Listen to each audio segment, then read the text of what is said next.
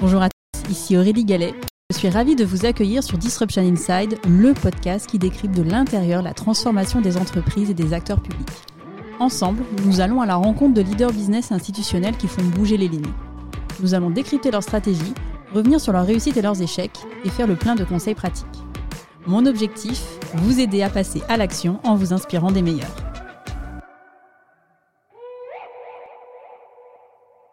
Bonjour à tous, j'ai le plaisir de recevoir Jérôme Boissou, qui se présente lui-même comme un pur produit Legrand. En 24 ans de carrière chez Legrand, Jérôme a eu l'opportunité d'occuper plusieurs postes, en particulier dans la fonction marketing. Jérôme a également dirigé pendant 5 ans le programme Objets connectés pour le groupe. Aujourd'hui, Jérôme est chargé de l'expérience client à l'échelle du groupe et porte-parole de l'entreprise. Dans cet épisode, je vous propose de découvrir le groupe Legrand, acteur qui a fait de l'innovation un de ses moteurs de croissance. Bonjour Jérôme. Bonjour Aurélie. Alors Jérôme, merci de, m'accueillir euh, dans ce lieu, donc euh, dans le lab innovation euh, du groupe Legrand, c'est bien ça? C'est ça, oui. Donc bah, écoutez, alors juste en termes d'environnement, on est autour de nous, on a plein de, de prises partout. donc voilà, donc c'est assez, assez intéressant comme, et comme d'objets connectés, des portiers connectés. Voilà, et donc on a failli se faire, pour la petite anecdote, enfermer euh, dans la salle de réunion pour commencer cet épisode. Donc on a, on a bien commencé tous les deux. Alors avant de rentrer dans le, dans le vif du sujet, euh, Jérôme, est-ce que vous pouvez présenter rapidement les activités et les chiffres clés du groupe Legrand pour qu'on puisse euh, bah, bien situer votre terrain de jeu? Alors, Legrand est le spécialiste mondial des infrastructures électriques et numériques du bâtiment. donc en fait, notre groupe a une raison d'être qui est d'améliorer les vies euh, euh, des, des, personnes en transformant les espaces où les gens vivent, euh, où ils travaillent et où ils se rencontrent. Voilà, c'est ça qui est, qui est, important. Alors il y a des enjeux autour de nous, sociétaux, hein, techniques, environnementaux, on y reviendra. Et, et, et, pour faire tout ça, bah, le groupe s'appuie sur un peu plus de 38 000 collaborateurs qui sont basés dans 90 pays, même si on vend nos produits dans dans 180 pays, hein, la, terre entière, euh, et nous réalisons un chiffre d'affaires euh, euh, à peu près de 7 milliards d'euros de, chiffre d'affaires.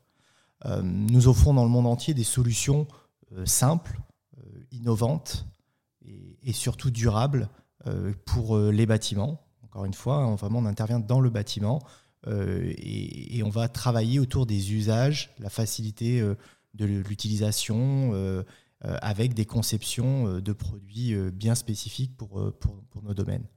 Alors c'est sûr, hein, vous avez parlé tout à l'heure des prises et des interrupteurs qui sont autour de nous. On est, très connu pour ces prises et ces interrupteurs. Hein. Dans le monde entier, tout le monde a, allumé la lumière avec un interrupteur Legrand. C'est sûr, puisqu'on a, on a ce leadership. c'est de là où on vient. Hein. On est né de ça. Alors si même mais là, on pourrait faire un épisode rien que sur ça. On vient du monde de la porcelaine, de table, l'origine, d'où le siège social à, Limoges. Euh, mais, mais le grand, aujourd'hui, c'est plein d'autres choses. Hein. Donc, euh, sont euh, des solutions pour les data centers, sont des solutions pour tout ce qui va être supporter les câbles électriques, numériques, pour aider les systèmes audio et vidéo à, leur intégration dans le bâtiment. Euh, donc c'est toutes ces solutions qu'on va retrouver aussi bien dans le résidentiel, chez vous euh, et, chez moi, euh, que, et ça c'est aussi moins connu, dans des bâtiments tertiaires de plus grande taille.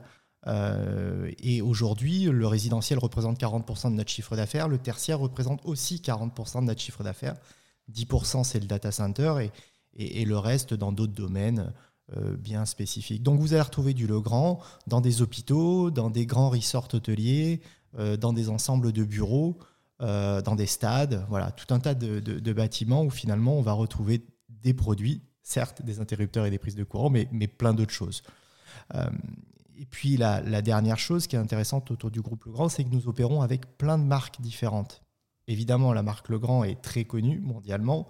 il y a d'autres marques au sein du groupe généraliste, comme Betticino, qui est une marque très connue euh, en Italie, au Mexique, euh, dans certaines parties d'Asie euh, du Sud-Est, mais aussi des marques de spécialistes qui vont être dédiées à des environnements. J'ai parlé tout à l'heure du data center, on va retrouver des marques comme Minkels ou Raritan. on va avoir des marques spécialisées dans la gestion de l'éclairage aux États-Unis comme Wattstopper. et puis une marque que vous connaissez peut-être, parce que vous avez peut-être vu la publicité en ce moment à la télé le soir, c'est Netatmo, qui est une marque qui a rejoint le groupe plus récemment. Voilà, donc c'est vraiment tout cet univers de produits, de marques qui compose le groupe Legrand au travers du monde. Alors, vous avez intégré le groupe il y a 24 ans. Qu'est-ce qui vous a donné envie de rejoindre le groupe Legrand euh, bah, Je crois que ce qui est intéressant, c'est que euh, je suis rentré chez Legrand en contrat de qualification. Euh, c'est très à la mode aujourd'hui. Il y a 24 ans, c'était un petit peu différent. mais ça fait partie de l'ADN du groupe. voilà, énormément de, de, personnes rentrent dans le groupe au travers de stages, d'alternance, ou comme moi, de, contrats de qualification, et font un parcours euh, dans plein plein de métiers différents. J'ai eu l'occasion d'en faire, euh, euh, faire plusieurs et, c'est vrai que c'est vraiment cet ADN qui, qui, m'a plu et qui aujourd'hui, 24 ans plus tard, me plaît énormément parce que on, peut naître d'une manière dans le groupe et, finalement grandir par plein de manières différentes au gré des rencontres, des formations et de l'accompagnement. Alors, on va pas se mentir, euh, ces derniers temps, même si j'ai toujours besoin d'apprendre beaucoup de choses, je suis plus souvent mentor que mentoré. Euh, mais, mais j'aime beaucoup faire ça. Je viens de le faire récemment euh, pour plusieurs jeunes sur des thématiques différentes, les accompagner dans des spécificités de leur métier. Voilà. Donc moi, j'ai commencé au bureau d'études, dans la RD, puisque j'avais une formation qui était en adéquation avec ça. Et puis rapidement, je suis allé vers des fonctions euh, marketing et communication. Donc j'ai opéré dans, plusieurs domaines, responsable marketing produit, responsable marketing de marché, donc plutôt là dans des pays, euh, responsable de communication. Euh, donc ça m'a permis aussi de, mieux comprendre l'environnement dans lequel le, grand agit et, d'en connaître les codes. Et puis, il y a eu un tournant, je pense, c'est un moment important dans mon parcours, c'est euh, le moment où j'ai rejoint la direction de la stratégie en tant que stratégie advisor.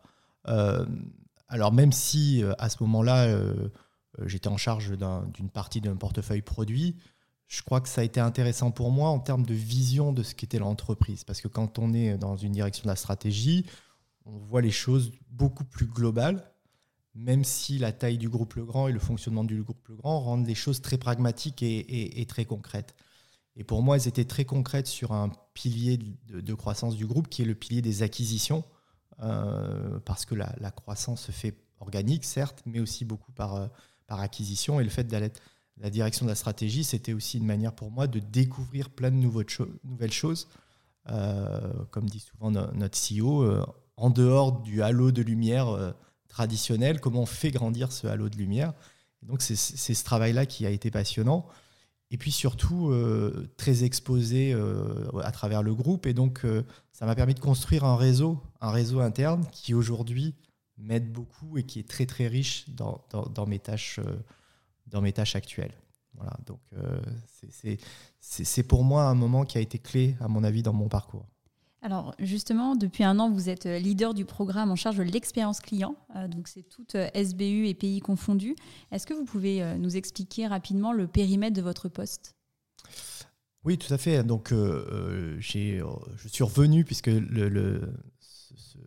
cette thématique est rattachée à la direction de la stratégie. Donc je suis revenu à, à la stratégie pour m'occuper du programme d'expérience client. Donc l'objectif, c'est de supporter le back-office et le front-office dans euh, ce, cette thématique de l'expérience client qui peut être euh, très très vaste. En fait, on va le faire de plein de manières différentes euh, avec la mise en place d'outils, la mise en place de formations, mais aussi tout un volet culturel qui est extrêmement important. Parce que quand on parle d'expérience client dans un groupe comme Le Grand, je ne vais pas aller expliquer à des responsables commerciaux euh, comment ils doivent travailler avec leurs clients. Ils les voient tous les jours, ils les connaissent euh, bien mieux que moi. Euh, je ne vais pas aller expliquer à quelqu'un qui est au bureau d'études, d'autant plus que j'y étais, donc je, sais un petit peu ce qu'est ce métier, comment faire les produits pour qu'ils soient mieux utilisés par les clients, parce qu'ils ont cette relation aussi avec le produit. C'est d'être dans les chaussures du client, vraiment être dans une approche d'empathie. Et c'est ça qui est très complexe à faire passer, parce que quand on parle d'expérience client, on parle d'émotion comment expliquer à des ingénieurs, euh, j'ai rien contre les ingénieurs, j'en fais partie, donc euh, que l'émotion drive l'achat. C'est pas très tangible. Il y a des choses qui sont pas tout à fait simples à expliquer. Donc c'est aussi tout ça. Et puis si je reviens sur le monde du commercial, c'est expliquer qu'un parcours client, c'est pas que la relation physique. Euh, la partie digitale aujourd'hui est extrêmement importante. Euh, et donc on a euh, vraiment besoin d'expliquer tout ça et de d'aider tout le monde à agir pour une meilleure expérience client. Et donc c'est vraiment assez, assez complexe. on dit souvent d'ailleurs en interne que c'est à la fois simple parce que tout le monde voit à peu près de quoi on parle, mais c'est à la fois très complexe parce qu'on a affaire à des choses qui sont euh, euh, pas toujours euh, tangibles. D'autant plus que dans notre domaine, qui est le bâtiment, chaîne économique B2B, on a une complexité qui est, qui est double. Nos clients sont très nombreux. C'est qui nos clients? Des installateurs électriciens, des distributeurs en matériel électrique, des architectes, des responsables maintenance. Alors, je, pourrais en citer pendant 20 minutes euh, des clients différents. Euh, et, même une fois qu'on a identifié euh, ces gens-là, quand on regarde un installateur électricien, entre l'installateur individuel qui va venir chez vous dans une maison qui est monosalarié, qui travaille à son compte, euh, versus euh, une très grande entreprise générale avec des milliers de collaborateurs qui va faire un data center, c'est pas le même électricien. Euh, et, c'est la même chose pour un distributeur entre un tout petit retailer en Inde et un, énorme distributeur de, do it yourself. On a, on, a, on a des choses très différentes. Donc cette complexité, il faut qu'on sache la comprendre, qu'on la cartographie en interne pour encore plus améliorer euh, euh, la réponse qu'on va apporter, donc cette satisfaction euh, client. Et puis dans, les clients, j'en ai oublié un, parce que même si on est dans une chaîne B2B, à la fin, c'est un utilisateur. Cet utilisateur, il, est très complexe à, cartographier parce qu'il peut avoir un rôle très direct vous êtes en train de refaire votre appartement, vous voulez choisir la couleur de vos interrupteurs, vous voulez choisir une nouvelle caméra pour satisfaire des problématiques de sécurité, euh, vous savez ce que vous voulez, ou vous cherchez quelque chose.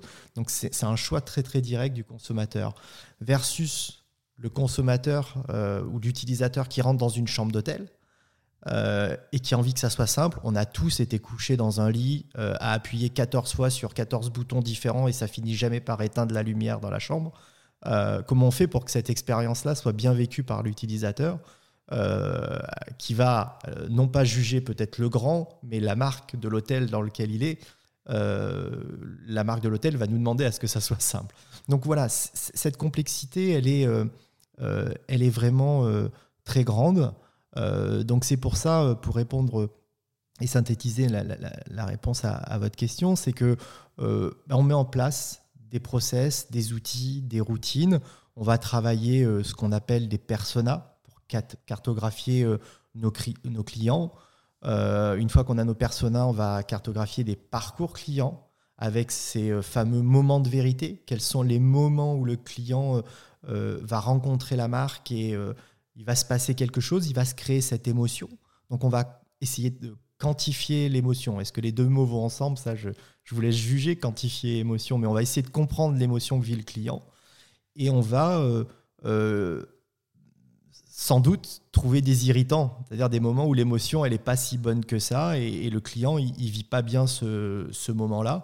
Et, face à cet irritant, on va mettre un plan d'action en, face, parce qu'il faut être pragmatique et concret, et, et, faire des choses très très simples. Euh, je vais vous prendre un exemple. J'ai récemment euh, participé à un workshop où il y a un distributeur qui nous a dit euh, quand vous nous envoyez le tarif, il faut avoir en tête que le grand, c'est 300 000 références de produits. quand vous nous envoyez le tarif, qu'il y a 100, 200 produits qui ont changé de prix, dites-nous lesquels c'est parce que on le sait pas, on le voit pas. Voilà, c'est tout simple. Qu'est-ce qu'on a mis en place quand on envoie le fichier Excel ou la connexion automatique, on, fait juste un petit euh, email de récap pour lui dire voilà ce qui a, qui a changé. Donc c'est vrai que c'était quelque chose qu'on ne faisait pas, on a pu le mettre en œuvre et le client est satisfait. Donc il y a des choses qui sont vraiment de l'ordre du quick win et on peut aller très vite. Puis il y a des choses évidemment qui sont plus longues, plus euh, structurelles, plus complexes à mettre en place. et ça, on le travaille à, plus long terme. Alors, ça fait 24 ans que vous êtes au, sein du groupe Legrand. Il y a des mutations sur votre marché qui sont relativement importantes. Est-ce que vous pouvez revenir sur les bah, mutations qui ont marqué votre industrie dans les 3-4 dernières années? Alors en effet, il y, a, des mutations euh, très très fortes. Alors dans les 3-4 dernières années, en plus, on a deux années de pandémie, donc euh, il y a quand même beaucoup de choses qui sont arrivées. Euh, mais ce qu'on peut se dire, c'est qu'il y a quand même des, tendances, des tendances lourdes. Alors je reviens sur une qui n'est pas des 3-4 dernières années, qui est plus longue, mais parce que tout le monde perd ça de tête. C'est l'électrification mondiale. Il hein, faut quand même avoir en tête qu'aujourd'hui, 10% de la population mondiale n'a pas accès à l'électricité. Euh, et que euh, des pays ou des parties de pays qui vont avoir accès à l'électricité, vous savez, elle va peut-être pas le faire comme nous on le connaît historiquement dans des pays très structurés comme euh, l'Europe ou, les États-Unis, comme, le, numérique, hein, des pays qui passent aujourd'hui directement à des réseaux téléphoniques mobiles sans passer par des réseaux filaires, il y en a plein. Ben voilà, l'électrification aujourd'hui, elle est très importante et donc on doit accompagner euh, ces mouvements-là euh, et on doit apporter des solutions euh, pour aider cette, électrification.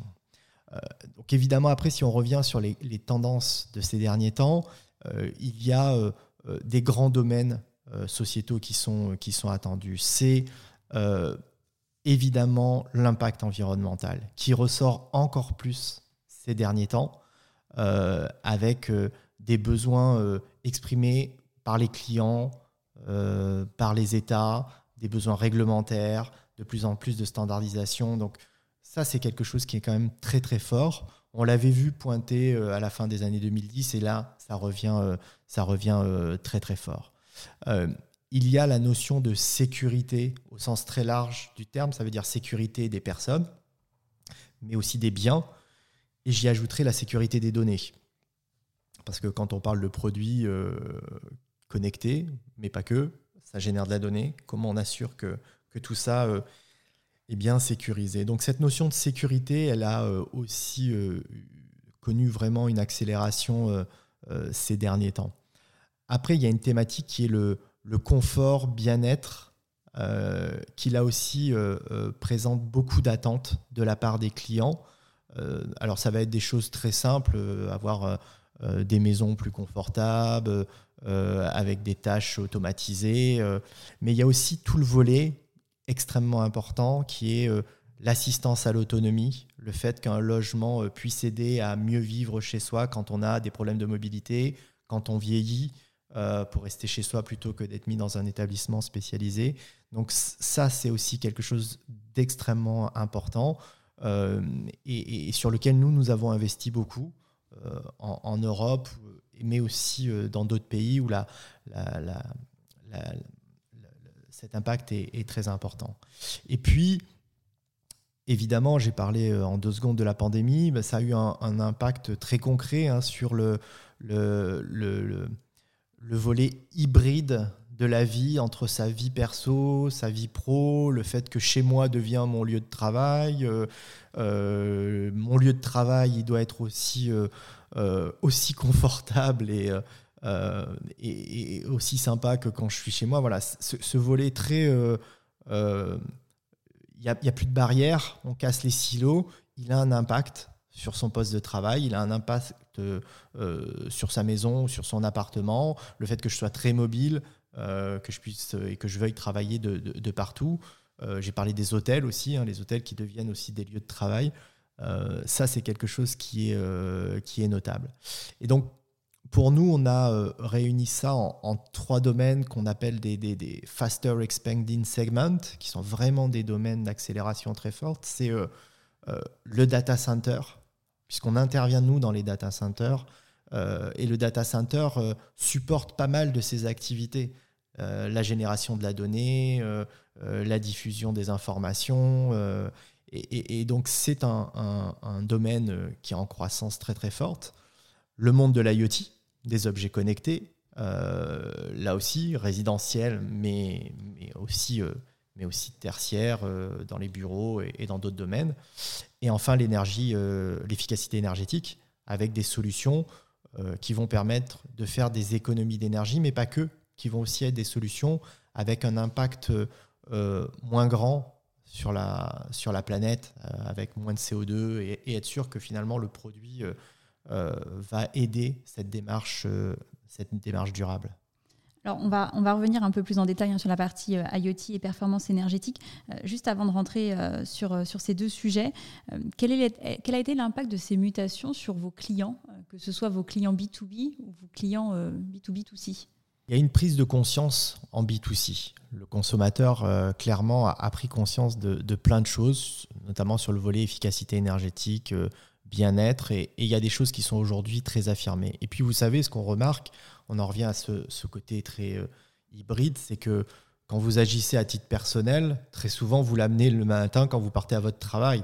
Et donc finalement, euh, quelqu'un qui dit moi je vais agir comme ça chez moi, s'il est euh, acheteur chez un distributeur ou chargé d'affaires chez un installateur, il va finir par avoir les mêmes réflexes. Et quand il va nous parler à nous, il va très souvent transposer ce qu'il veut et ce qu'il a envie dans sa vie de tous les jours avec bah, son cahier des charges qui va nous fournir. Donc on, se retrouve à avoir des, attentes euh, très simples autour de sujets qu'on maîtrise bien en termes de consommateurs, mais qui sont des fois vus à l'échelle d'un bâtiment plus large, voire même d'une commune ou d'un euh, ensemble de, bâtiments.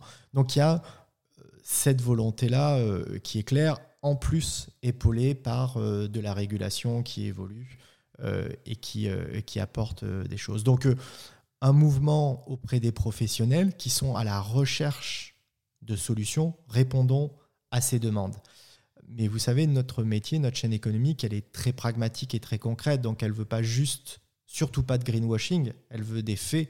Donc quand on dit qu'on a un produit qui permet de faire des économies d'énergie, il doit faire des économies d'énergie euh, et ça doit être montré. Euh, euh, et, quasiment certifié. Donc on, on a besoin d'apporter des preuves. On n'a pas forcément besoin de former les gens, euh, parce qu'on a, nous, affaire à des professionnels, euh, bureaux d'études, installateurs électriciens, distributeurs, ils connaissent extrêmement bien nos produits, extrêmement bien nos métiers. On a juste besoin de les aider à apporter, de leur apporter cette couche de qu'est-ce que notre produit va faire de plus, qu'est-ce qu'il va apporter. Et puis, il y a quelque chose qu'on doit euh, faire aussi, c'est les aider à, vendre ça à leur, leur client final. Parce qu'une fois qu'on leur a dit ça fait des économies, euh, ils nous disent bah oui, mais si le produit est un peu plus cher, euh, euh, on va, comment je vais faire? Parce que moi, on m'a dit que ça devait coûter 100, mais là, ça va coûter 110. Alors ok, je fais des économies, mais moi, je ne vends pas des économies. Donc on a, on a besoin de faire passer ce message, qui reste un message complexe, hein, la différence, la fameuse différence entre les CAPEX, les CAPEX, l'investissement au début du projet, versus les gains que je vais faire pendant l'opération, l'OPEX, qui sont très souvent scindés. Euh, alors ça dépend des pays. Il y a des pays qui aujourd'hui travaillent bien les, deux. On doit expliquer tout ça. Euh, on doit accompagner les gens de, notre filière. Après, je dirais que la chose qui, moi, m'a le plus marqué ces derniers temps, c'est le fait que l'expérience, parce que les clients finaux, les utilisateurs, ils attendent des expériences, ils n'attendent pas forcément des produits, c'est que cette expérience va être composée de produits venant d'univers différents. Et c'est ça pour moi la plus grande des mutations. Euh, quand vous prenez un, hôtel, par exemple, la marque de l'hôtel, elle va vouloir vendre une expérience à son utilisateur. Et cette expérience qui va être euh, euh, viens dans ma chambre et peu importe que tu aies loué à San Francisco, Dubaï, Paris, tu vas retrouver la même expérience. Et si tu aimes dormir à 19 degrés et si tu aimes avoir euh, la couleur de ta lumière de tel type euh, et euh, avoir une séance de yoga le matin quand tu te réveilles, je vais te fournir cette expérience au global. Et, ça, a un impact très fort parce que nous, évidemment, on apporte un leadership affirmé sur une partie de l'expérience, la gestion de la lumière, la gestion du chauffage, mais euh, on n'a pas du tout de leadership sur les séances de yoga euh, ou sur la télé, euh, la diffusion de, de, solutions de streaming. Donc, cette notion d'expérience nous a obligés à travailler en partenariat avec d'autres personnes pour fournir cette expérience, cette expérience finale. et ça, c'est vraiment quelque chose qui nous a marqué parce qu'on a été contacté par énormément de promoteurs immobiliers. Je, parlais de marques d'hôtels, euh, mais ça peut être des domaines très très différents euh, qui sont venus nous voir en disant voilà, nous on veut offrir cette expérience-là. Vous, le grand, vous intervenez sur une partie. Est-ce que vous êtes OK pour fournir cette partie-là? Est-ce que vous allez pouvoir dialoguer avec les autres pour que cette expérience soit euh, sans couture, vraiment la plus propre et, la plus simple possible et, oui, et nous, c'est notre métier, on a toujours fait ça. Euh, et on a toujours compris qu'on avait, nous, notre place, et que notre place, elle était au milieu de plein d'autres acteurs. Euh, et donc, c'est pour moi ça, une des plus profondes mutations de, ces derniers temps. Euh, le fait que les matins, les clients ne se lèvent pas en se disant je veux tel produit ou telle fonctionnalité, mais bien un ensemble de, choses qui vont garantir une expérience. Et alors, du coup, comment ces, mutations, elles ont impacté bah, vos métiers? Parce que euh, finalement, vous étiez, euh, euh, les fournisseurs venaient acheter des produits Legrand. Aujourd'hui, en fait, ils sont à la recherche d'autre chose. Les clients ne sont pas à la recherche d'une prise, ils sont à la recherche d'une expérience. concrètement, comment est-ce que vous avez appréhendé ces mutations en interne pour pouvoir les accompagner au mieux pour vos clients? Alors c'est comme au, au, départ ce que j'ai expliqué sur l'expérience client en interne, c'est à la fois simple, mais très complexe, parce que ça doit rester simple pour l'utilisateur et pour le client. Euh, et, finalement, euh, un interrupteur, il doit continuer à allumer des lampes tout le temps. Euh, si demain, cette lampe, elle n'est plus compatible avec l'interrupteur, personne ne comprendra. Aujourd'hui, quand vous allez acheter une lampe, vous ne posez pas la question, mais quelle marque d'interrupteur j'ai dans le mur? Réfléchissez un peu et vous allez voir que dans le monde de la téléphonie, ce n'est pas le cas. Vous faites des choix parce que vous êtes une marque euh, typée d'un fruit ou, celle d'en face, vous êtes obligé de faire des choix. Bâtiment, c'est pas possible. On peut pas imaginer avoir. Euh, voilà. Et, donc, en quoi c'est complexe? C'est que on doit nous prévoir l'avenir. Euh, et, c'est ce qu'on dit souvent chez nous, c'est qu'on veut faire nous des, des bâtiments future-proof, c'est-à-dire qu'on va mettre des produits qui vont être là pour fonctionner pendant 10 ans, 15 ans, 20 ans, 30 ans. C'est à peu près ça, la durée de vie d'un produit dans, dans, le bâtiment. Et il faut qu'on prévoit ce qui, ce qui peut arriver. Alors comment on fait pour prévoir? Parce qu'on n'a pas de boule de cristal euh, pour lire l'avenir. Euh, ça nous a obligés, ça nous oblige à dialoguer énormément avec les autres. Et donc, euh, ce qui a profondément changé, c'est ce travail de partenariat, de dialogue et dans un écosystème qui a énormément changé. C'est-à-dire que, euh, pour ne pas les citer, les GAFA sont rentrés en plein dans le bâtiment. Ils n'y étaient pas euh, euh, il y a encore 3-4 ans. Donc ça nous a obligés de, dialoguer avec eux, de leur faire comprendre quelles étaient les attentes du bâtiment et nous de comprendre quelles étaient leurs attentes. Et une fois qu'on dialogue, on, comprend ensemble vers quoi on doit aller. Donc c'est pour ça, par exemple, qu'on établit des protocoles de communication communs et que finalement, un produit Samsung, euh, Ikea, Apple, Google, euh, Legrand, euh, Somfy va pouvoir dialoguer de la même manière. Et ça, pour le client, c'est incroyable parce que si demain il achète une marque, ça fonctionne pas avec une autre, qu'il faut qu'il ait acheté soit un système complet chez l'un, soit qu'il achète des passerelles dans tous les sens, ça ne peut pas fonctionner. Donc ce travail de dialogue avec les tiers a été et toujours extrêmement important c'est notre ADN. Nous, on le fait depuis très très longtemps. Euh, on a été euh, euh, les, premiers, par exemple, à être au sein de l'alliance Zigbee, qui est une alliance qui prône un protocole radio. Voilà, on est au bord de cette alliance depuis 2007 ou 2008, donc depuis très très longtemps. on, a, on est aussi dans ce travail que j'évoquais là avec les, les, les GAFA. Donc c'est quelque chose qui est pour nous naturel parce qu'on sait où est notre place et qu'on doit dialoguer, euh, doit dialoguer avec les autres. Et, une fois que j'ai dit ça, j'ai pas résolu les problèmes techniques. Donc la deuxième mutation profonde, euh, c'est que nos interrupteurs qui étaient euh, mécaniques, je prends l'interrupteur, mais je pourrais prendre un autre domaine. Bah, c'est un autre métier, donc il nous faut des, ressources différentes. Euh, des électroniciens, des informaticiens. Euh, je parlais de sécurité des données. Il nous faut des gens qui sont maintenant spécialisés dans la sécurité des données. Donc c'est aussi une mutation profonde des ressources euh, pour faire les produits. On est bien loin de, de l'interrupteur Tumblr en porcelaine des années 40. mais il nous faut, il nous faut ces compétences-là. Et donc, on, on acquiert cela, soit avec, comme je le rappelais, la montée en compétences internes, mais aussi beaucoup par des acquisitions. Vous voyez, récemment, on a fait plusieurs acquisitions dans le monde de la borne de recharge véhicule électrique, euh, où nous étions déjà présents, mais au travers de plusieurs acquisitions en, Europe, notamment en Europe du Nord, euh, bah, ça nous a permis d'accélérer, d'aller beaucoup plus vite et de tout de suite acquérir euh, cette compétence ou cette connaissance. On l'a fait aussi dans le monde de l'assistance à l'autonomie, en rachetant des marques comme Intervox en France, des, gens comme Tynetech en Angleterre ou NIT en Espagne, euh, et on va à la fois acquérir euh, cette relation avec le client, mais aussi cette compétence et cette connaissance. Et nos solutions vont pouvoir aussi facilement dialoguer avec des, avec des tiers. Juste par rapport à votre euh, business model où globalement enfin, vous vendez des, produits, est-ce que vous avez de plus en plus aussi développé l'aspect serviciel autour de ces produits? Alors oui et non. Je vais commencer par le non. non parce que, je le redis, on, sait qu'on a notre place dans la chaîne économique et que nous, on est plutôt très content quand un tiers va délivrer un service grâce à notre produit. C'est ça qui est, qui est important. Euh, et finalement, son service à lui sera encore plus fort et plus puissant vis-à-vis de l'utilisateur final parce qu'il utilise un produit Legrand. Et ça, c'est extrêmement important parce que du coup, euh, ça renforce la prescription de notre produit. Nous, on est vraiment l'acteur de notre produit, on le développe. Ça peut être en partenariat avec lui pour lui apporter des fonctionnalités euh, euh, bien précises. Et lui va, au travers de sa chaîne économique, avec son ADN, avec ses forces, dérouler un service sur la base de, ce produit.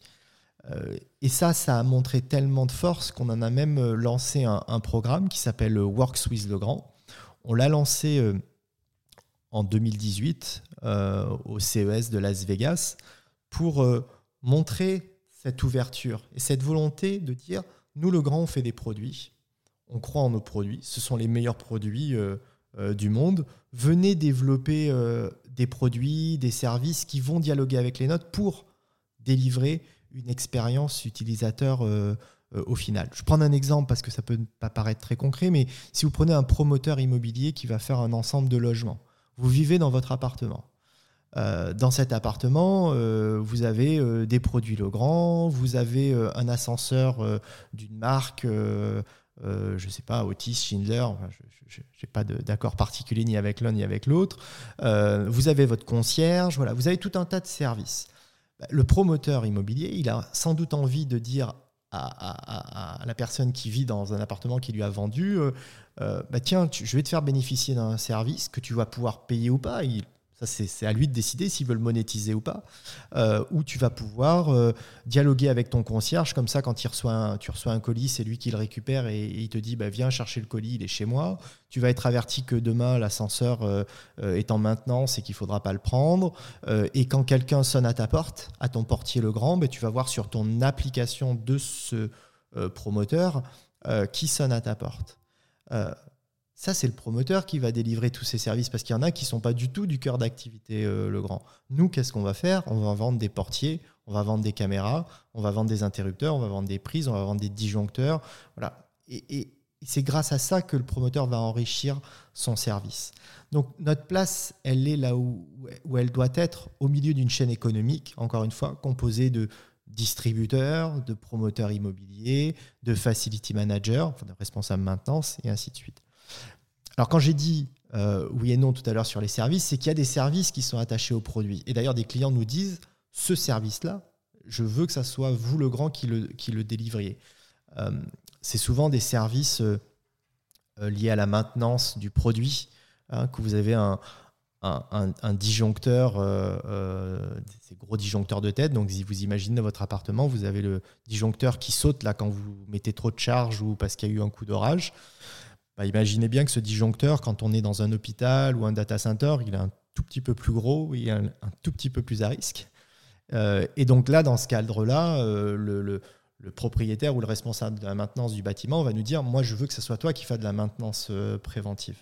Et là, oui, on va fournir un certain nombre de services. Il y a même des produits qu'on appelle des UPS, pour faire très simple. Ce sont des batteries qu'on va retrouver dans des bâtiments critiques et qui vont continuer à fournir du courant le temps où le bâtiment bah, n'a plus de courant depuis l'extérieur pour aller vers une source secondaire. ces batteries-là, on vend le service qui va avec. C'est même d'ailleurs la première chose que le client attend, c'est que les batteries, elles soient surtout fonctionnelles le jour où il n'y aura plus de courant. Donc quand c'est un service attaché au produit, euh, oui, évidemment, on a, euh, euh, quelque chose à dire. Après, il y a aussi une profonde mutation du haut digital. Et donc on a des services qui sont plutôt liés à l'aide à l'étude. Et donc on a énormément de demandes d'installateurs, de bureaux d'études sur des services d'aide de, à la configuration. Parce qu'une installation électrique, ça peut être complexe. Euh, et quand vous êtes artisan et que vous devez faire une maison ou un logement, bah, vous avez besoin d'aller vite. Euh, et, là, oui, on est attendu à fournir des, des solutions qui vont aider euh, la chaîne économique à faire la cotation, délivrer un prix et, accélérer vraiment cette notion de, de, de réponse au, client final. Donc, oui, on fournit des services.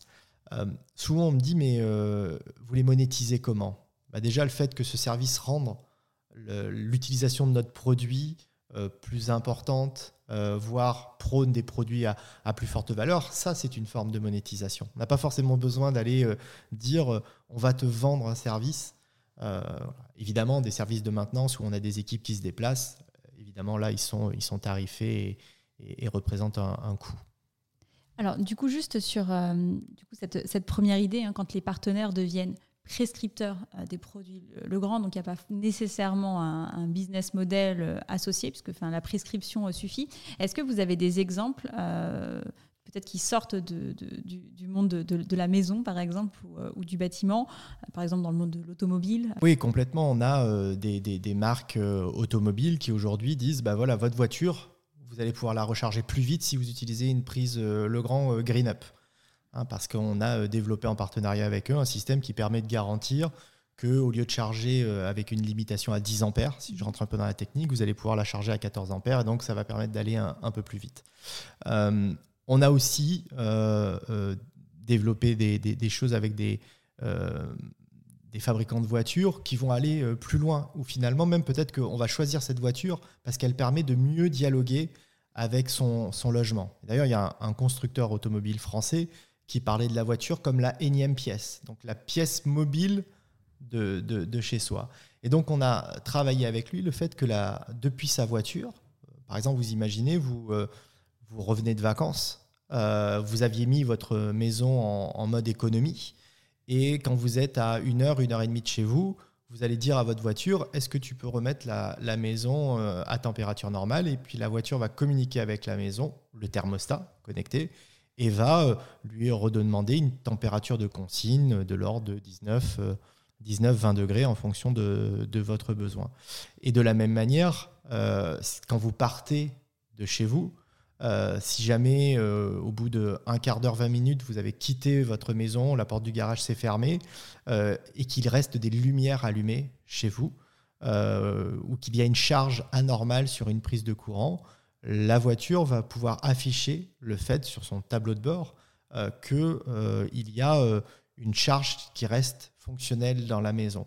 alors vous pourriez me dire, oui, mais ça, on sait très bien le faire avec un smartphone. Oui, on sait très bien le faire avec un smartphone. Sauf que quand on roule, normalement, on n'a pas le droit de toucher à son smartphone. Donc le fait qu'on puisse voir sur son écran de voiture euh, qui sonne à sa porte, qu'il y a une charge euh, qui continue à fonctionner, euh, que je puisse agir sur mon thermostat, on va rentrer dans l'expérience voiture qui est pensée pour, pour, pour, quelqu'un qui est en train de conduire et on va sortir en fait de, de, de, l'expérience mobile ou classique. Donc nous, notre travail, c'est bien de travailler avec le, le fabricant de la voiture pour lui dire quelle expérience tu as envie de faire vivre à ton utilisateur et après s'interfacer avec euh, euh, la voiture. Alors très souvent, c'est des interfaces euh, informatiques au travers d'API. Mais là, on est vraiment dans le cœur du Works with Legrand, de comment un produit peut dialoguer avec un autre et finalement donner une expérience différente à l'utilisateur. Juste, du coup, ça me fait réagir par rapport aux mutations que vous avez euh, évoquées en tout début euh, d'épisode. Constructeur automobile, euh, j'imagine que ce n'était pas forcément des partenaires naturels de Legrand il y a 10 ans. Oui, complètement. Et on a comme ça tous les jours des acteurs qui nous appellent et on n'aurait jamais imaginé qu'il allait nous appeler. Le, monde de l'assurance, le monde du voyage, voilà, qui, nous disent bah, vous êtes en possession d'une relation avec l'utilisateur qui, moi, m'intéresse pour telle ou telle euh, raison. Et donc ça, c'est extrêmement riche parce que ce qui se passe, c'est que nous aussi, on découvre des fonctionnalités qu'on n'aurait jamais imaginées et qui sont attendues par l'utilisateur parce que l'utilisateur, euh, on va pas se le cacher, il va plutôt euh, aller vers des marques globales d'expérience que nous pour des fonctionnalités bien spécifiques. je m'explique. quand on pense cuisine, vous êtes en train de refaire votre cuisine, vous n'allez peut-être pas forcément penser à Legrand pour telle ou telle fonctionnalité. Vous allez penser à votre marque. Euh, là aussi, je n'ai pas de contrat signé avec l'un ou l'autre, mais Ikea, Mobalpa, Schmidt, et vous êtes en dialogue avec ces gens-là. Et vous allez dire, oh là là, mais moi, ce qui m'énerve le plus, c'est euh, euh, ce, ce, truc où je suis obligé de brancher, débrancher, j'ai jamais la lumière où il faut, j'aimerais pouvoir tout couper d'un coup, ou gérer la lumière ça, c'est pas euh, Mobile Schmidt ou Ikea qui va le faire. Ça, c'est le, le, grand. Mais nous, on comprend très bien que l'utilisateur, il parle de ça avec la personne qui est en train de lui faire euh, sa cuisine, dans laquelle il y a un évier, un frigo. Voilà. et, donc, notre, notre rôle, c'est de faciliter tout ça. Donc, que le fabricant de cuisine ait conscience que euh, des nouvelles fonctionnalités existent, que s'il n'a pas la réponse, qu'il puisse on puisse en discuter avec lui. Et si nous-mêmes, nous n'avons pas la réponse, qu'on puisse en trouver. Et des produits ont été développés comme ça. On a développé en Amérique du Nord des bandeaux de prise spécifiques euh, pour les cuisines américaines, pour euh, faire des connexions de produits euh, bien spécifiques, ou des, des, prises mobiles qui permettent de mettre le grille-pain, la cafetière où on, souhaite qu'elle soit. voilà, donc ça, c'est vraiment ça qui est, qui est, qui est très très riche. Euh, pour nous parce que ça nous apporte aussi un regard qui nous permet de faire des choses euh, différentes. Et puis après, on va le transposer d'un endroit en disant mais c'est marrant parce que le client il a demandé ça dans la cuisine, mais pourquoi pas dans, la salle de bain euh, ou ailleurs. Je vais prendre un exemple très, très simple. dans les hôpitaux, depuis très longtemps, on a eu besoin de faire des interrupteurs de proximité. C'est-à-dire que quand un chirurgien il a ses gants, les infirmières ou tout le monde a les gants, s'il veut allumer la lumière, ouvrir une porte, euh, il va le faire en approchant sa main d'un interrupteur, mais bien évidemment, il ne va pas le toucher, cet interrupteur. Euh, bah, aujourd'hui, on a une demande énorme de ces produits à proximité pour des endroits très standards suite à la pandémie, parce que évidemment, les gens n'ont plus forcément envie de toucher les interrupteurs. Donc, tout ce qui est système automatique, détection automatique, qui était pensé dans des cadres, là j'ai parlé de cadres hospitaliers, ou alors dans des domaines pour faire de l'économie d'énergie, bah, change de, verticale et va être utilisé sous une forme euh, euh, détournée. Pour nous, c'est très riche et on doit savoir capter ces tendances-là. Et du coup, comment est-ce que vous travaillez avec vos partenaires ou avec vos clients, hein, que ce soit dans des clients B2B ou des clients B2B2C, euh, justement pour recueillir ces attentes de manière à ce que derrière vous puissiez l'intégrer dans vos innovations produits? Puisque globalement, il y, a, euh, vous n'êtes pas en accès direct forcément avec, euh, euh, les clients finaux. Donc, comment est-ce que vous, arrivez finalement à, être au plus proche des besoins des utilisateurs? Là aussi, on, écoute beaucoup la chaîne économique. Il y a plusieurs manières aujourd'hui. Évidemment, il y a toujours cette écoute physique hein, du responsable commercial, mais il y a l'écoute digitale et, la compréhension de ce que le client dit et de ce qu'il ne dit pas. donc ça, c'est très complexe. Donc on a des outils euh, qui vont nous permettre d'écouter euh, tout ça. On a des méthodologies. Et ce qui est finalement le plus important, c'est pas tant de capter l'information. Donc, pour vous répondre euh, assez simplement, on fait des enquêtes annuelles à froid, on fait des enquêtes à chaud au moment des, points de contact, physique, digital. Mais, mais cette matière-là, il faut savoir l'exploiter et il faut savoir lui donner du sens en interne qu'elle aille toucher la, bonne personne. Le dernier domaine, c'est le domaine euh, du consommateur, parce qu'in fine, c'est lui qui décide. Euh, c'est plus complexe. Euh, là, on peut mener différents types d'études, jusqu'à des études sociétales.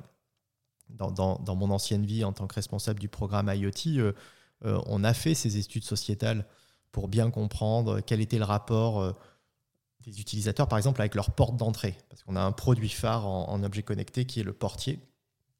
Quel est le rapport avec, euh, avec cette porte d'entrée? Moi, j'ai appris énormément de choses. Hein. Euh, la clé, ça veut dire quelque chose pour euh, une partie des gens. Et aujourd'hui, d'autres personnes disent, moi, la clé, j'en ai plus besoin, c'est dématérialisé. Regardez, d'ailleurs, il y a des voitures, il n'y a plus de clé. voilà. Et à quoi correspond ce monde autour de la porte, comment on doit penser notre portier, euh, comment on doit interagir euh, avec, euh, avec les consommateurs pour qu'in fine l'installateur, ça soit facile pour lui. Parce que si on lui dit bah, vas-y, va te battre avec ça, mais que c'est pas ce qu'attend l'utilisateur, il va nous le reprocher à nous. Donc c'est complexe, mais aujourd'hui, on a quand même des équipes marketing et des outils qui nous aident à travailler ça. Alors, dans le cadre des écoutes clients, enfin, j'imagine que toutes les problématiques euh, environnementales et l'efficacité énergétique, c'est des choses euh, qui reviennent euh, assez régulièrement à ce que vous disiez en, début d'épisode. Comment est-ce qu'aujourd'hui vous intégrez ces préoccupations dans les innovations produits que vous proposez? Première question. Et deuxième question, comment est-ce que bah, le groupe Le Grand se positionne par rapport à ces problématiques et euh, mesure concrètement aussi l'impact de son action, de sa propre action et de celle de ses fournisseurs euh, sur l'environnement Alors c'est évident, le, secteur du bâtiment est responsable de 40% des émissions de CO2. Donc c'est un sujet très important pour nous. et donc, on, fait l'amélioration de l'impact carbone et la performance énergétique des bâtiments est un enjeu majeur pour nos clients, et donc pour nous. Euh, donc on doit euh, agir sur cet impact euh, qu'a le, bâtiment et la construction et la rénovation, parce qu'il y a la construction encore une fois, mais il y a aussi cette partie OPEX, hein, le, travail autour qui, est, qui est important. Alors il y a des normes et des standards qui se mettent en place depuis très longtemps et qui, aident qui aident tout ça. Et donc nous, on a depuis très longtemps mis des choses en place. Donc des produits éco-conçus, par exemple, des euh, des fiches environnementales associées aux produits. Plus de 70% de nos euh, produits du catalogue disposent de ces euh, Product Sustainable Profile qui permettent de dire, bah, regardez, voilà le produit, voilà son impact. Et ça, c'est déjà quelque chose de, majeur. Donc ça, je dirais que c'est de de l'économie, de l'impact environnemental passif, mais bien, mais bien réel. Ensuite, il y a euh, un impact qui va être plus euh, actif, c'est-à-dire comment on aide le bâtiment à moins consommer. Euh, comment on, met en place des produits qui vont aider l'utilisateur, même sans qu'il le veuille, à faire des économies d'énergie. Et là aussi, c'est quelque chose qu'on fait depuis très très longtemps. J'ai parlé de Wattstopper, qui est une marque nord-américaine spécialisée dans la gestion de l'éclairage, qui fait des choses remarquables depuis les années 2000 pour répondre à des obligations euh, de certification des bâtiments nord-américains qui maintenant sont très largement euh, euh, diffusées dans le monde entier au travers de, certifications comme LEEDS, BREEAM et HQE et HFE en, France et en Europe. donc on va faire des détecteurs qui vont permettre de dire non pas j'allume la lumière quand quelqu'un rentre, mais j'éteins la lumière quand il n'y a plus personne dans le bâtiment ou dans la pièce. Et ça, c'est important parce que ça laisse l'utilisateur acteur du changement. Je prends un exemple très simple. Vous rentrez dans cette pièce et vous avez besoin juste de venir chercher votre téléphone portable parce que vous l'avez oublié. Vous n'avez peut-être pas besoin d'allumer la lumière. Donc si je rentre et que le détecteur détecte et allume la lumière, c'est de la lumière allumée pour rien. Vous rentrez, vous prenez votre téléphone, vous repartez, il ne s'est rien passé, le bâtiment n'a pas consommé d'énergie. Vous rentrez dans cette pièce et vous avez besoin de travailler. Vous allez continuer à appuyer sur l'interrupteur pour allumer la lumière et lui, il va vérifier que vous êtes tout le temps là. Et du moment que vous n'êtes plus là, par contre, là, il va couper euh, la lumière. Euh, et là, on est vraiment dans des gains extrêmement significatifs euh, de, consommation. Et cet exemple autour de la gestion de la lumière, vous pouvez le transposer à plein d'autres choses, c'est-à-dire comment, bah, c'est le cas, désolé pour nos auditeurs, vous ne le voyez pas, mais dans cette pièce-là, comment je pourrais bénéficier de l'apport de lumière extérieure et pourquoi ou alors euh, j'aurais peut-être plus tendance à allumer la lumière. Maintenant, je vais dire, moi, je veux telle lumière, et c'est le système qui va dire, bah, ok, je modifie les volets, euh, les, lamelles des volets pour faire apporter de la lumière extérieure qui ne consomme rien, versus j'allume la lumière euh, à l'intérieur. Donc cette intelligence-là, dans nos produits, elle est de plus en plus fréquente, commune. ça passe évidemment par l'utilisation de l'aide, l'utilisation de composants qui consomment moins et la sensibilisation. J'ai aussi une thématique qui, moi, me tient à cœur, c'est la mesure des consommations. Parce que quand vous ne savez pas ce que vous consommez, bah, on a tendance à pas savoir euh, sur quoi on va agir. Euh, et c'est comme votre voiture. Aujourd'hui, on a plus tous en tête combien on consomme parce que depuis maintenant 20 ans, les fabricants de voitures nous ont mis notre consommation sous les yeux. Et quand on voit le prix aujourd'hui de l'essence, on, y fait très attention. Et quand on a un véhicule électrique comme euh, c'est mon cas, euh, bah, je regarde très souvent ma consommation pour être sûr que je vais le faire le plus de distance euh, avant de revenir à, ma recharge. Si je vous demande chez vous combien vous consommez, ça reste approximatif. Alors là aussi, les factures tombant et augmentant ces derniers temps, on y fait plus attention, mais ça reste approximatif. Et si vous demandez à des gens dans la rue qu'est-ce qu'ils consomment chez vous, par exemple dans la cuisine, qu'est-ce qu'ils consomment, les gens vont vous répondre très naturellement le four. Non, c'est pas le four qui consomme le plus dans une. Euh, c'est le frigo. Parce que le four, il marche que quand vous l'allumez, alors que le frigo, lui, il fonctionne non-stop 24-24. Mais les gens disent froid, c'est pas de consommation, chaud, c'est beaucoup de consommation. Donc, euh, savoir qu'est-ce qui consomme et combien je consomme, c'est extrêmement important. Mais si la mesure des consos, elle est au fin fond de votre placard euh, dans le tableau électrique, ça va pas aider grand monde. Comment je fais pour les mettre sous les yeux?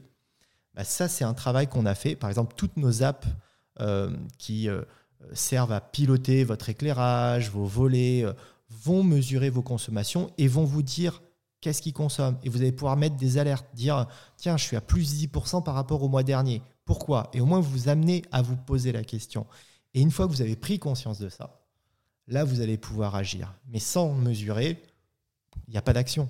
Donc ça, c'est quand même aussi très important.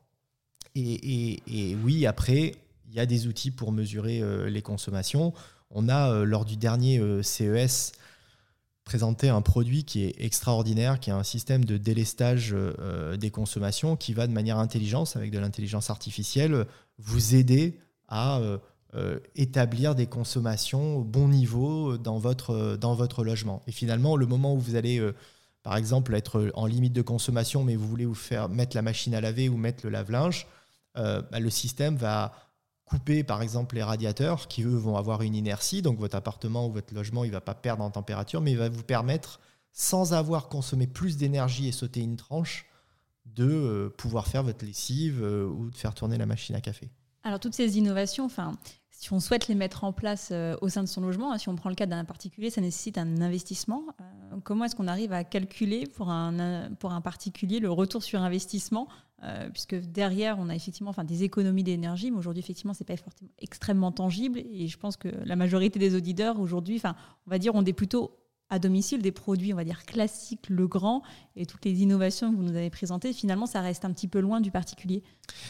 Alors, a, là aussi, il y a deux volets. C'est vrai que en dehors du logement, en dehors pardon, du bâtiment tertiaire, c'est compliqué d'aller chercher un retour sur investissement sur ces solutions-là qui vont apporter certes des économies, euh, mais euh, pas forcément à hauteur de l'investissement. Même si vous seriez surprise du, fait que l'investissement, il n'y a pas des gaps aussi importants que ça. Euh, et d'ailleurs, c'est pourquoi certains promoteurs immobiliers maintenant mettent ces solutions-là d'entrée de jeu. Voilà, de niveau, c'est le niveau de base comme aujourd'hui, quand vous achetez votre voiture, vous avez un système centralisé des portes, euh, euh, l'autoradio MP3 et le voilà, ça devient vraiment quelque chose qui est assez basique parce que sur certains produits, l'investissement n'est pas euh, n'est pas notable.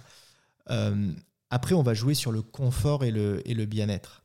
C'est que ces solutions-là vont aussi apporter énormément de choses en, termes de, confort et les, gens dans leur logement sont souvent plus prêts à payer, euh, jusqu'à il y a peu de temps, euh, pour le bien-être plus que pour les économies d'énergie. Je, je, redis quand même que depuis six mois, un an, euh, il est notable que des clients viennent nous voir pour faire des économies d'énergie et, vraiment se focaliser là-dessus.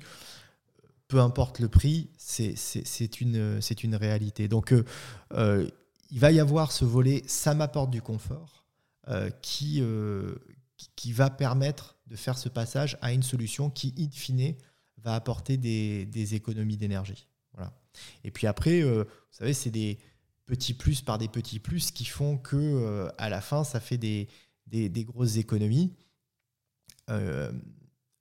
Dernière chose, on raisonne très souvent en France avec un prix d'électricité français, même s'il est cher et toujours trop cher. Il faut quand même avoir en tête qu'il reste bien moins cher que certains autres pays euh, avec des productions euh, euh, différentes et avec des coûts très très importants. Donc on a des pays, l'Italie, l'Allemagne, les pays du Moyen-Orient, les États-Unis, où, cette notion d'économie d'énergie, on va rentabiliser beaucoup plus vite ces solutions-là parce qu'elles ont vraiment un sens économique très très rapide. Alors, sur cette partie économie d'énergie, j'imagine que c'est euh, bah, des challenges qui sont encore euh, devant vous. Quels sont les autres challenges de votre industrie dans les deux prochaines années? Là, il y a clairement euh, plusieurs, plusieurs domaines. Il y a, j'en ai parlé d'un tout à l'heure, c'est tout ce qui va tourner autour de la donnée.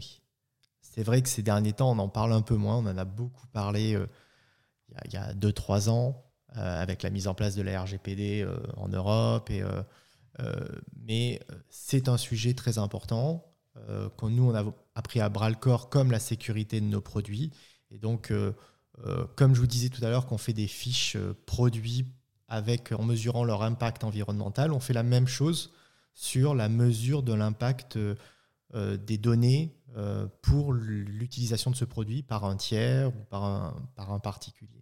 Donc ça, c'est quelque chose d'extrêmement important à l'échelle du consommateur chez lui, mais aussi, imaginez, dans un hôpital, euh, dans euh, un stade où, euh, vous allez mettre des, installations de produits, de produits connectés. Donc c'est un des sujets qui est, qui important.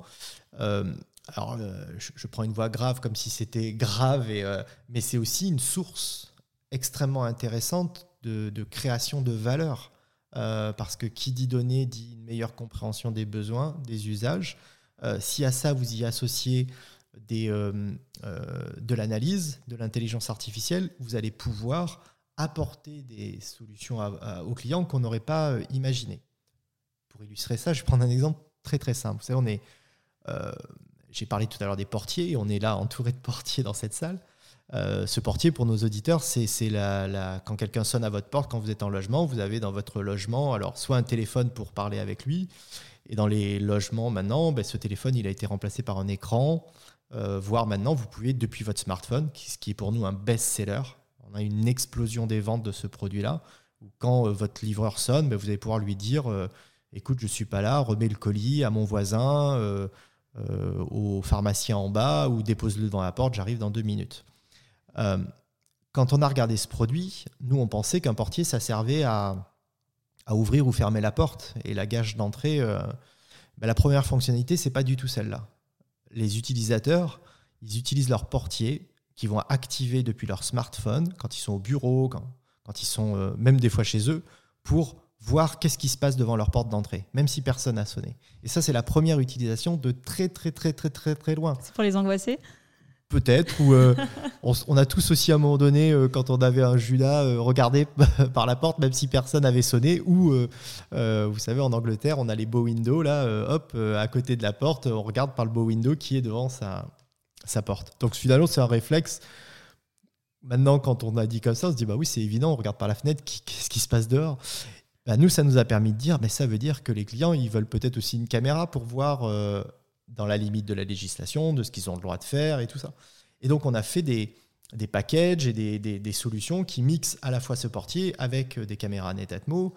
Et on a rencontré un succès fou parce que c'est ce qu'attendent les, clients. Et finalement, tout à l'heure, on parlait d'analyse des clients, de signaux faibles. Ça, c'est un signal extrêmement faible. Si vous ne collectez pas la donnée anonymisée, hein, j'entends bien, je ne sais pas ce que fait monsieur A ou monsieur B. Au global, je sais que les utilisateurs utilisent ce produit euh, de cette manière-là. Donc ça, c'est extrêmement intéressant. Donc euh, l'enjeu autour de la donnée, il est, euh, crucial sur tout un tas de domaines et on va pouvoir travailler là-dessus. Alors on, le fait déjà, on apporte déjà des solutions, mais c'est encore, je pense, qu'un début de, ce que l'on doit faire et de ce que l'on doit, pouvoir faire pour nos utilisateurs. Ensuite, euh, euh, les enjeux, ils sont euh, encore et toujours quand même environnementaux. on doit apporter des, solutions et, savoir aussi aller plus loin dans nos propositions.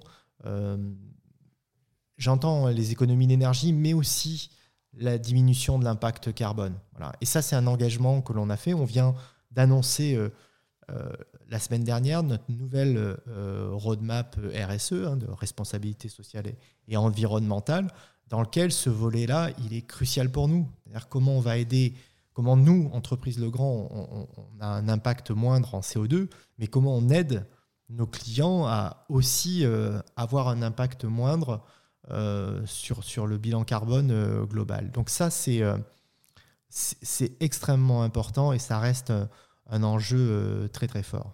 Juste par rapport à, cette diminution de l'impact carbone, est-ce que c'est quelque chose où vous avez pris des engagements avec un, chiffre qui est associé Et si oui, comment est-ce que vous allez le mesurer? Parce que généralement, enfin aujourd'hui, donc tout le monde prend des engagements assez forts. Euh, mais qu'est-ce qui fait qu'on arrive à passer de euh, euh, l'engagement sur le papier ou sur un site internet à un engagement qui produit de véritables résultats? Alors oui, on a des engagements et c'est le, but d'ailleurs de, cette feuille de route qui fait partie des critères extra-financiers extrêmement importants aujourd'hui dans, l'annonce et l'accompagnement de nos résultats financiers. Ils ne prennent pas la place d'eux, mais ils sont à côté. Et ce sont des critères aujourd'hui euh, de, même niveau et, attendu. Donc oui, ce sont euh, la mise en place de critères, euh, pas que sur des thèmes environnementaux, hein, il y a aussi des thèmes éthiques, économie circulaire, et, tout ça pour nous est important dans où, on veut aller, donc des objectifs, comment on va y arriver, et la mesure des résultats. Voilà. donc par exemple, si, si, je prends une thématique que je connais bien, qui est qui a rejoint dans cette feuille de route les critères de mesure, c'est l'expérience utilisateur. Donc tout ce que je vous dis depuis le début sur l'expérience utilisateur, c'est pas juste pour faire joli et parler dans ce podcast. Il y a des critères qui sont dans cette feuille de route euh, avec des objectifs quantifiables, mesurables.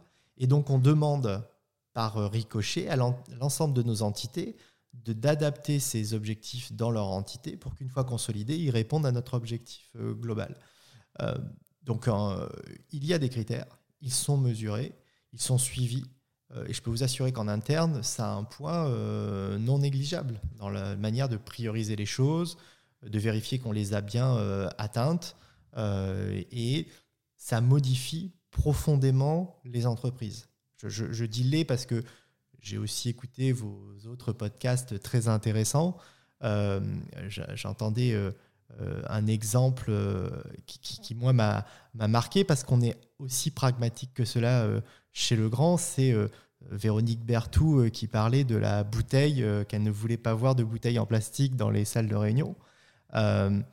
Et je trouve que c'est très très fort. Et donc de prendre des fois des actions aussi simples que ça, et je pourrais vous en citer quelques-unes, bah, ça amène l'entreprise à changer. Au début, ça fait réagir. Elle, le témoignait très très bien. Euh, les gens ne sont pas d'accord, il y a des réticences. Euh, mais quand on se retourne au bout de 4 ans, 5 ans, les choses ont complètement changé. Donc, être euh, très factuel, très pragmatique sur l'égalité homme-femme dans les entreprises, le fait d'être beaucoup plus inclusif, le fait de diminuer son impact carbone, euh, voilà, supprimer.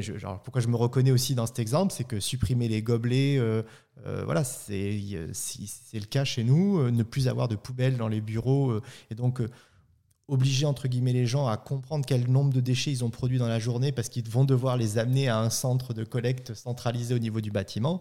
Ça fait râler tout le monde, certes, mais ça amène le changement. Et ça, c'est très très riche. Et donc, pour revenir sur le CO2, ce sont des choses très concrètes pragmatique qui doucement amène le changement. Et, euh, et, je suis sûr que dans 5 ans, 10 ans, on se retournera et on verra que tout a changé. Et on prendra d'autres objectifs parce que c'est notre manière de faire. On prendra des nouveaux objectifs pour euh, aller vers euh, cette compensation carbone à l'horizon 2050 parce que c'est important pour, pour nous tous. Donc c'est très très concret. Du Jérôme, je vous, propose de passer à la dernière partie de cet épisode qui est consacrée à la boîte à questions. Alors, Jérôme, je vais vous remettre deux paquets de cartes et je vais vous laisser piocher dans chaque paquet deux cartes au hasard. Allez-y. Alors, vous venez de, piocher des, cartes avec des questions business et avec des questions personnelles, donc on va commencer par les questions business. Euh, alors, première question, quels sont pour vous les facteurs clés de succès pour réussir une transformation au sein d'une entreprise? Alors, c'est la communication et l'échange avec les, avec les équipes. Je ne l'ai pas précisé tout à l'heure, mais le programme de Customer, de customer Experience du groupe, il s'appuie sur deux piliers. Évidemment, le premier, c'est la satisfaction client. C'est ça qu'on recherche. Euh, donc ça passe par euh, de l'écoute, euh, de l'analyse, on en a longuement parlé, comment on fait pour analyser tout ça, et puis des retours d'informations. Donc ça, c'est un pilier. Mais ça ne s'arrête pas à ça. Il y a un deuxième pilier qui est extrêmement important, c'est le fait que l'entreprise soit centrée client. Alors pourquoi je vous dis ça? C'est parce que faire en sorte que l'entreprise soit centrée client, encore une fois, ça paraît super simple. Bah, bien sûr, on va y penser au client. Mais non, c'est très compliqué, ça demande à faire changer les habitudes. Et c'est la même chose pour la transformation, euh, transformation euh, digitale et numérique. Et donc, cette notion de changement des habitudes, elle, euh, elle vraiment, elle doit être accompagnée. et ça doit être un travail de, de, chaque instant, qui est un savant mélange. en tout cas, c'est comme ça qu'on le gère chez le grand. Un savant mélange de top-down. On doit avoir des orientations qui, qui émanent du COMEX, euh, des managers pour dire nous voulons aller vers ça, mais surtout pas que ça. Elle doit être aussi, euh, et c'est le deuxième partie du mélange, euh, du bottom-up, des équipes qui s'expriment et qui puissent dire moi je pense que ça serait mieux comme ça, et, agir au quotidien avec des petites choses. On en revient sur les choses très pragmatiques comme la mesure du CO2 ou, le, pas, de gobelet et pas de bouteille en plastique dans, dans l'entreprise. Donc cette transformation, c'est avant tout ça, ce savant mélange, cette balance entre des orientations et des inputs euh, qui vont aussi amener les gens à être fiers de ce qu'ils font euh, et encore plus accompagner, être force de proposition, échanger. Donc, euh, moi, je crois beaucoup au nudge, c'est-à-dire le, vraiment apporter des, des, solutions et que les gens le fassent sans même s'en rendre compte. on va, par exemple, faire des, des awards on va dire aux gens, bah, tenez, euh, venez. Euh, et donc là, on, met au cœur la fierté en disant, bah, moi, oui, je vais parler de, ce que j'ai fait parce que c'est extraordinaire. Euh, hier, il y a, quelqu'un de, de, UK qui me témoignait d'une chose qu'ils avaient fait sur la, transformation digitale. Et je lui dis, mais c'est vraiment super chouette et tout. Est-ce que tu veux témoigner? Oui, évidemment qu'il a envie de témoigner et de dépasser les frontières anglaises avec sa solution. Donc je lui dis, bah, présente ça en award au fond de moi, sur mon volet digital, cette best practices, j'ai envie qu'elle soit adoptée euh, du Chili euh, euh, à la Chine. Et c'est un moyen, la fierté, le partage, de, de, vraiment dire, bah, regardez, il y a des choses qui marchent et, adoptez-les.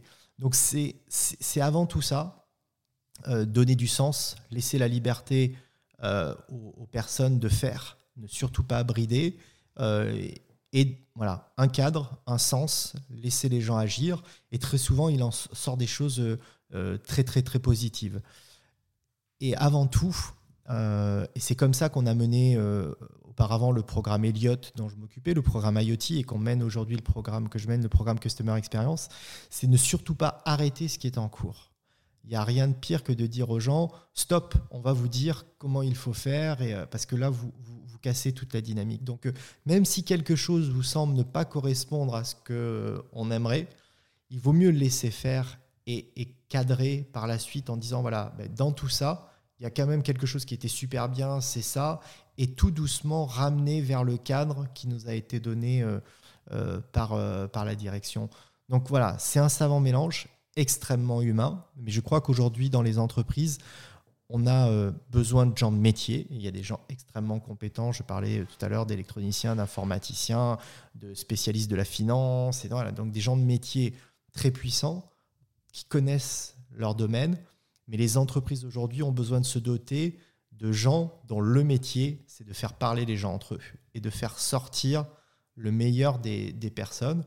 Euh, on le voit aujourd'hui dans, plein d'entreprises. Hein. J'ai la chance de pouvoir benchmarker d'autres grands groupes. Euh, j'ai la chance aussi de pouvoir parler avec des consultants qui, ont ce, regard-là et ce besoin-là. J'en parlais récemment avec un, coach en, ressources humaines qui me disait ce sont les ressources qui sont aujourd'hui les plus recherchées faire travailler les gens entre eux, d'autant plus avec cette période de pandémie qui ont amené les gens à ne plus travailler entre, entre eux euh, avec ce volet physique qui apporte euh, tellement de choses. Donc ça devient un métier en tant que tel, de savoir faire travailler les gens ensemble. Euh, et, voilà. Et je pense que c'est exacerbé dans le groupe Le Grand parce qu'on a un, un fonctionnement très puissant du non hiérarchique, avec des projets fonctionnels où finalement on n'a pas de lien hiérarchique et il faut quand même faire avancer les sujets. Et donc ça, ça, ça forge les caractères, mais ça aide à aller plus vite, parce que finalement, les gens, ils le font euh, pas parce qu'on leur a demandé, ils le font parce que ça a du sens pour eux. Alors, deuxième, euh, deuxième question business, quelles sont pour vous les qualités essentielles d'un bon leader? Alors ça va peut-être, je vais rebondir sur ce que je viens de dire, c'est euh, l'écoute. c'est écouter et, comprendre et, et, donner du sens. Voilà. Et euh, j'ai la, chance aussi euh, euh, chez Legrand d'avoir travaillé au contact de gens qui me semblent être des leaders incontestés parce qu'ils apportent ce sens, cette vision. et, voilà, et, ça, amène à, se dépasser parce qu'on comprend où on veut aller. et on, essaie de donner le meilleur de soi parce qu'on sent que ça va aller très très loin et ça va aller très très fort et on sent qu'on est, euh, qu'on est écouté. Et puis on sent aussi qu'il y a un cadre.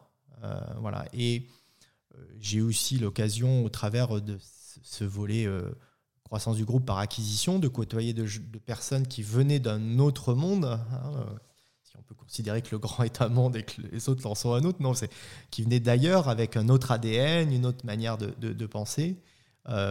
Et j'ai pu voir euh, un peu la, même chose, c'est-à-dire que voir aussi des, euh, leaderships très très forts euh, qui s'arrêtaient à ça, à dire voilà, moi je veux aller vers ça. ta compétence à toi, bah, c'est le métier. Ta compétence à toi, c'est la connaissance du groupe. Ta compétence à toi, c'est la relation commerciale. Et, tous ensemble, on, va y arriver parce que chacun a, son métier. Voilà. Donc, l'écoute et, le partage du sens euh, font partie pour moi des valeurs très fortes du leadership. Très bien. Alors on va passer à présent aux, questions plus personnelles. Alors que dit-on de vous à la machine à café?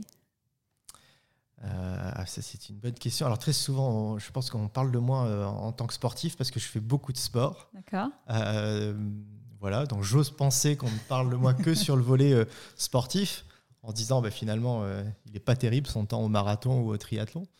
Euh, mais euh, ouais, je, pense, euh, on, a souvent parlé de moi parce que j'avais l'étiquette CES à Las Vegas. J'étais le gars qui allait une fois par an s'amuser à Las Vegas, alors que j'ai jamais joué un jeton sur une table pendant les 7 ou 8 années où je suis allé au CES. non, je pense que je fais partie des gens qui connaissent très bien le groupe pour avoir été dans plein plein d'endroits et, et, voilà et je j'aimerais à penser que les gens se disent tiens, euh, j'aimerais savoir comment ça, ça fonctionne dans telle, telle filiale ou tel département, je vais demander à Jérôme. Voilà, j'aimerais penser ça. Allez, dernière question. Euh, comment réussissez-vous à concilier vie professionnelle et vie personnelle, euh, sachant que vous êtes aussi un peu entre Paris et Limoges? Oui, alors bon, ce matin c'est un mauvais exemple, le trajet s'est pas très bien passé, mais euh, finalement, c'est pas c'est pas si compliqué que ça. Je, vais revenir sur le sport. Pour moi, c'est quelque chose d'important dans l'équilibre. Pas pour le sport en, soi, je serai jamais champion du monde et c'est pas ce que je recherche, mais ça ça m'apporte et euh, je résous euh, souvent beaucoup de problèmes auxquels je fais face dans, dans, dans, ma vie professionnelle, en courant ou en faisant du vélo. Je trouve aussi que ça a un lien très très fort avec des, des collègues, euh, amis, et ça crée des liens très forts. J'ai des, des, personnes dans le groupe euh, à des postes très divers, dans des pays très divers, avec lesquels on va euh, soit utiliser ce, ce, sport-là comme manière de, de, de, déclencher quelque chose, de, de fédérer. voilà, et je, je, trouve que c'est c'est quelque chose d'extrêmement important pour moi. Et puis après, à titre vraiment, vraiment purement personnel, c'est que ça, ça, me permet aussi euh, euh, d'extérioriser euh, et de comprendre des choses sur le leadership. D'ailleurs, c'est pas rare qu'on voit des grands entraîneurs de football, de basket, des grands athlètes, de devenir euh, des coachs de prise de parole ou qui interviennent dans des séminaires. Euh, moi, j'ai un, séminaire Legrand qui m'a marqué. Pourtant, c'est pas du tout un sport que j'ai pratiqué, le handball. Il y avait un, entraîneur de handball qui est venu nous expliquer euh, la problématique de l'ailier gauche. Alors dit comme ça, ça peut paraître bizarre, mais en fait, il expliquait très bien que l'ailier droit disait toujours que l'ailier gauche ne foutait rien et, qu'inversement. Et donc, il les faisait changer régulièrement. Euh, et, ça, on le transpose très bien dans l'entreprise. On a toujours tendance à penser que l'autre ne fait pas grand-chose et que tout repose sur nos épaules. Voilà. Et je trouve qu'il y a énormément de valeur euh, dans le sport, euh, de, manière de se dépasser, de, s'affirmer, d'écouter son corps, voilà, qui, qui, sont, moi, qui m'aident dans mon, dans mon quotidien. Euh, et qui sont des, bonnes, euh, des bons, euh, bons bols d'air. voilà. Et puis dans les déplacements, ça aide. Toujours une paire de baskets dans le, dans, dans, le sac et ça permet d'aller courir des fois dans des endroits très sympas et ça permet de se dire ok je suis pas chez moi mais finalement c'était pas si mal que ça. Très bien. Alors si on souhaite suivre votre actualité Jérôme, où est-ce qu'on vous suit? Sur Twitter, sur LinkedIn, sur les deux? Sur aucun des deux? Alors, si on aime le sport, on me suit sur Instagram, mais ça, c'est pour ceux qui aiment le sport. Euh, non, on me suit sur LinkedIn et, Twitter. Euh, je suis euh, un petit peu moins actif ces derniers temps sur, sur Twitter, mais je, fais indifféremment les deux. et surtout, n'hésitez pas, oui, en effet, à m'alerter ou d'une certaine thématique. C'est pour moi ma première source d'information. De, après les podcasts qui, je dois avouer, ces derniers temps euh, montent en flèche dans la manière d'apporter l'information. Je trouve ça très intéressant. Euh, mais euh, LinkedIn reste quand même pour moi une source de veille et d'écoute très importante. Très bien. Bah, écoutez, merci beaucoup Jérôme. Merci Aurélie. C'est la fin de cet épisode, j'espère qu'il vous a plu. Pour m'aider à faire connaître le podcast, c'est très simple. Parlez-en autour de vous. Mettez une note 5 étoiles accompagnée d'un gentil commentaire. Et abonnez-vous à mon compte pour être notifié des prochains épisodes. Si vous souhaitez en savoir plus sur le podcast, je vous donne rendez-vous sur mon site aurélie-galet.com ou sur mon LinkedIn. Un grand merci à tous et rendez-vous la semaine prochaine pour un prochain épisode.